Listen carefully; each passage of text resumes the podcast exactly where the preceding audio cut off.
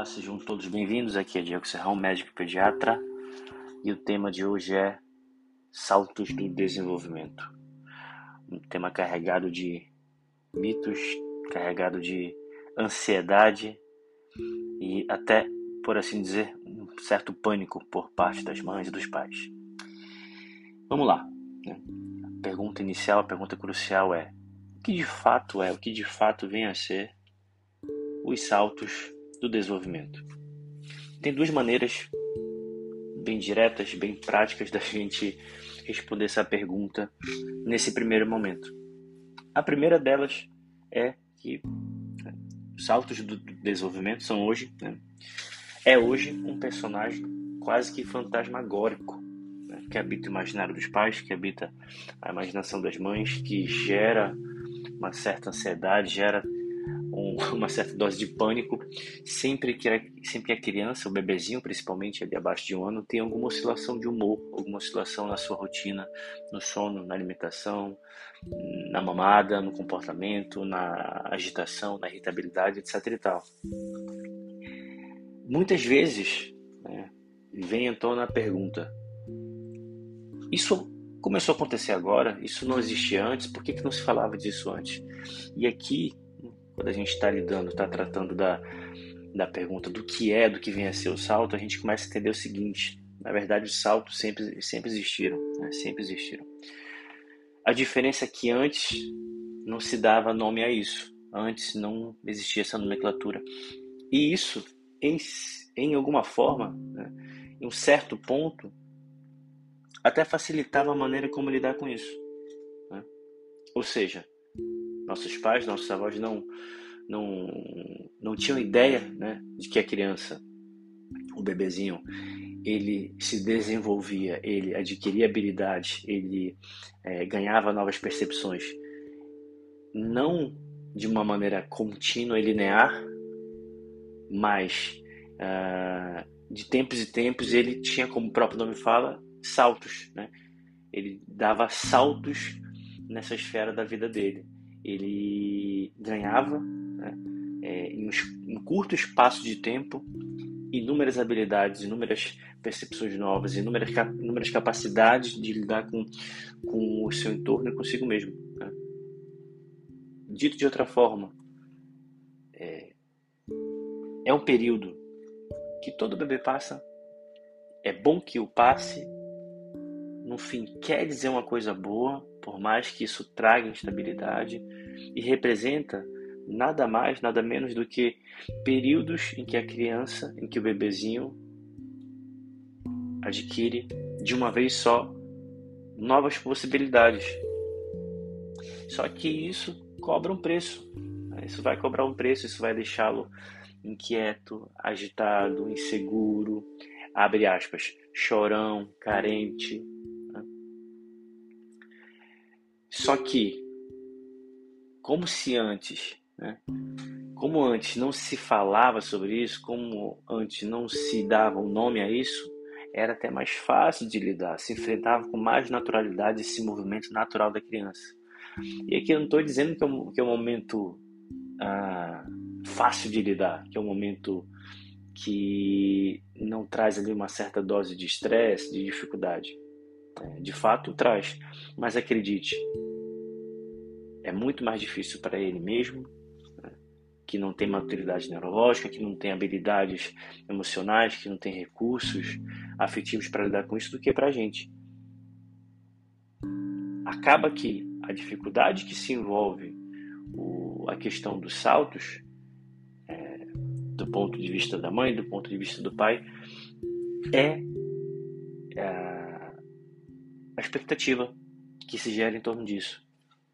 A expectativa, muitas vezes equivocada, é de não se esperar de um bebê que ele tenha certas oscilações.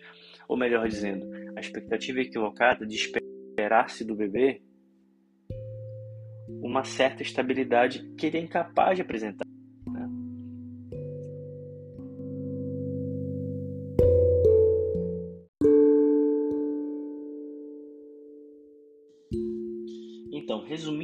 Em suma, o que, que é, o que, que vem a ser, de maneira prática o tal dos saltos de desenvolvimento.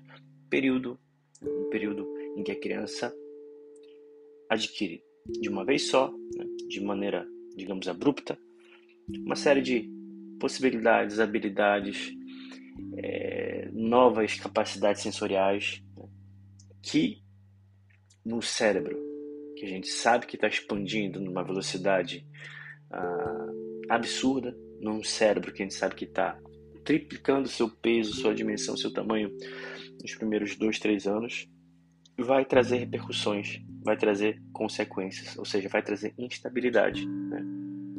Momentos ali em que a criança, que você percebe que durante o dia ela começa a fazer uma gracinha nova, ela começa a fazer algo que não fazia antes, começa a conseguir executar ações que não conseguia antes, né? e ao mesmo tempo isso vem acompanhado do bônus da instabilidade. É isso que de fato é a teoria dos saltos do desenvolvimento, que de teoria hoje não tem mais nada. Né? É totalmente é, visualizável na prática o, essa oscilação benéfica né, do desenvolvimento e comportamento da criança. Uma vez que a gente explora, uma vez que a gente aborda o que é de fato isso, a segunda questão, talvez a mais importante até, talvez a, a que mais interesse a uma mãe ou a um pai, é como de fato, né, como de fato a gente pode lidar com isso de maneira prática, de maneira é, sucinta, né, de maneira que a gente consiga perpassar por isso sem grandes transtornos. Então vamos lá. Já falei antes, já mencionei que ah, os mais velhos, nossos pais, nossos avós, passaram por isso, sobreviveram e sequer deram nome a isso, né? mostrando para a gente que às vezes um ajuste de expectativa é, é crucial, é fundamental para que, que isso transcorra sem, sem grande estresse, sem grande irritabilidade, até por parte da gente. Né? Então, o primeiro ponto é a gente saber isso, saber que muitas pessoas passam por isso e nem percebem, né? uma vez que não se cria essa ansiedade, esse, esse personagem fantasma, fantasmagórico do, do temido salto. Segunda forma, a segunda abordagem importante para a gente lidar com isso né? é não desprezar, mas dar o devido valor sem exagerar, sem uh, valorizar em demasia as famosas tabelas que avisam ali que tem salto com um mês, com três meses, com seis meses, com nove, com treze, com quinze, com dezoito, por aí vai. Isso pode ajudar? Pode. Mas na prática não é o que a gente vê, na maioria das vezes. Como todo excesso de informação pode, pode gerar, pode atrapalhar, pode acarretar mais confusão do que solução prática, as tabelas dos saltos é, incorrem nesse, nessa armadilha, nesse pecado. Né? Então, uma, uma maneira muito, muito prática e objetiva da gente lidar com isso é não ficando refém dessas tabelas? Olhando menos para a tabela e olhando mais para o seu próprio bebê. Lembrando que as tabelas são apenas sugestivas, que seu filho é, não necessariamente tem que dançar conforme a música daquela tabela, que não necessariamente ele vai ter que se encaixar naqueles períodos previstos ali, né? E que tudo bem se ele se ele perpassar de maneira diferente? Um salto que está previsto ali num, num certo período e, e ele não apresentou nenhuma dessas oscilações que a gente citou, ou o contrário, né? ou o contrário. Uma vez que você não se coloca tão refém das tabelas, você para de olhar tanto para elas e passa a olhar mais para a criança. E quando você passa a olhar mais para a criança, você começa a reconhecer, né? Você começa a de fato conseguir identificar o que está acontecendo. Né? Quando no primeiro momento a gente olhou em demasia para a tabela, a gente esqueceu, uh, olhou menos para o bebê e deixou passar uh, despercebido algumas coisas que estavam ali gritando para a gente sinalizando o que de fato estava acontecendo. Né? Às vezes podia parecer né, que era um salto, que era alguma coisa uh, relacionada a isso, mas talvez tivesse ali uma coisa orgânica que a gente não, não aprendeu naquele momento, não conseguiu aprender é, na observação diária do bebê. Né? Às vezes uma dentição começando, às vezes um, às vezes uma duas noites muito muito difíceis em decorrência também de sonecas diurnas mal sucedidas, né? e por aí vai.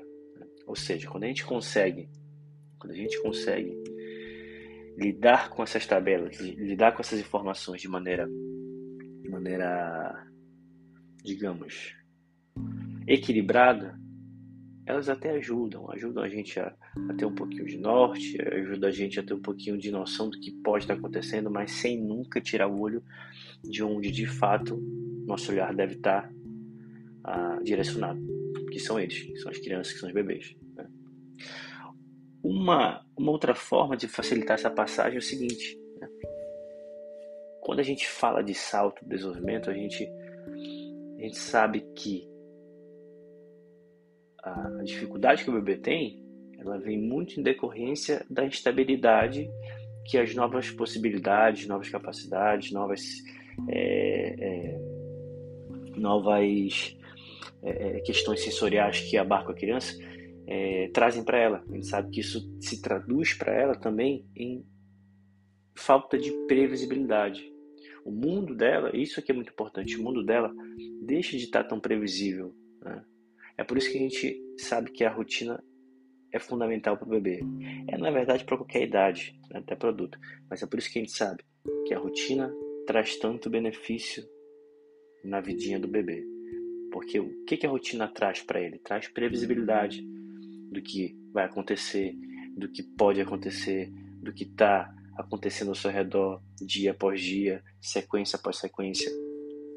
Essa estabilidade, essa previsibilidade, melhor dizendo, traz a estabilidade que o bebezinho não tem. Ora, o salto é exatamente o oposto. Os saltos fazem exatamente o oposto. Quebram essa previsibilidade, quebram essa, essa estabilidade e isso o deixa instável, inseguro, abre aspas de novo, né? carente, chorão.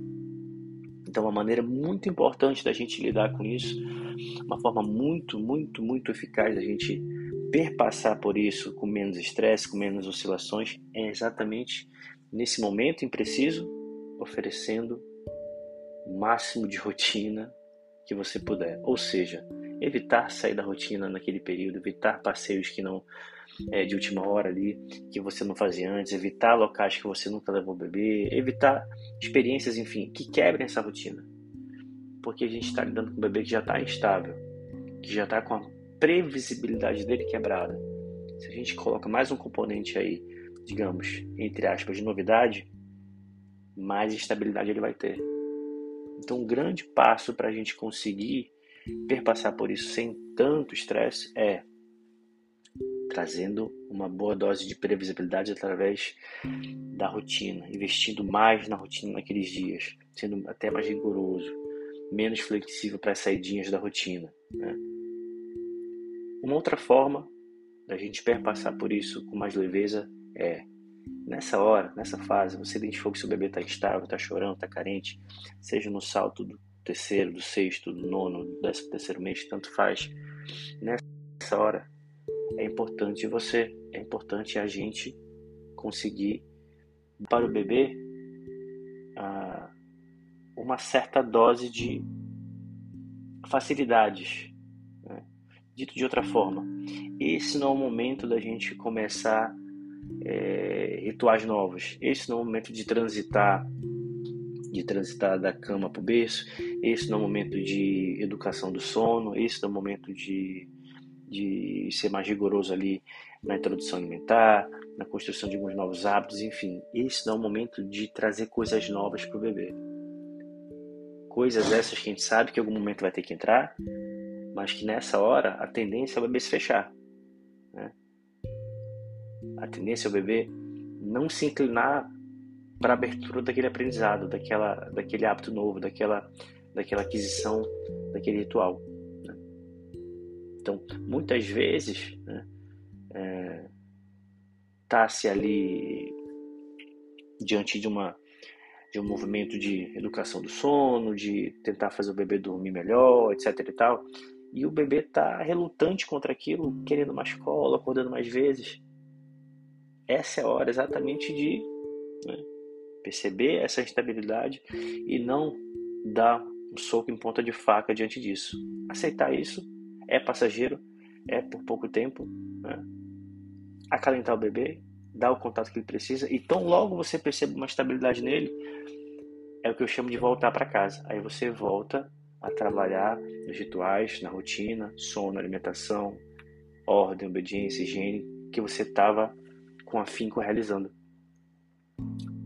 Tudo bem? Espero que tenham gostado. Isso aqui é uma explanação inicial. É, tem muita margem para assunto, para subtópicos dentro do salto de desenvolvimento, mas isso aqui é o beabá, é o feijão com arroz que se todo mundo tiver essa percepção, né, a chance de perpassar por isso de maneira mais leve, mais suave, com menos estresse e o melhor, apoiando e dando o que o bebê precisa, é muito grande. Até a próxima. Diego Serrão aqui. Um abraço para todos.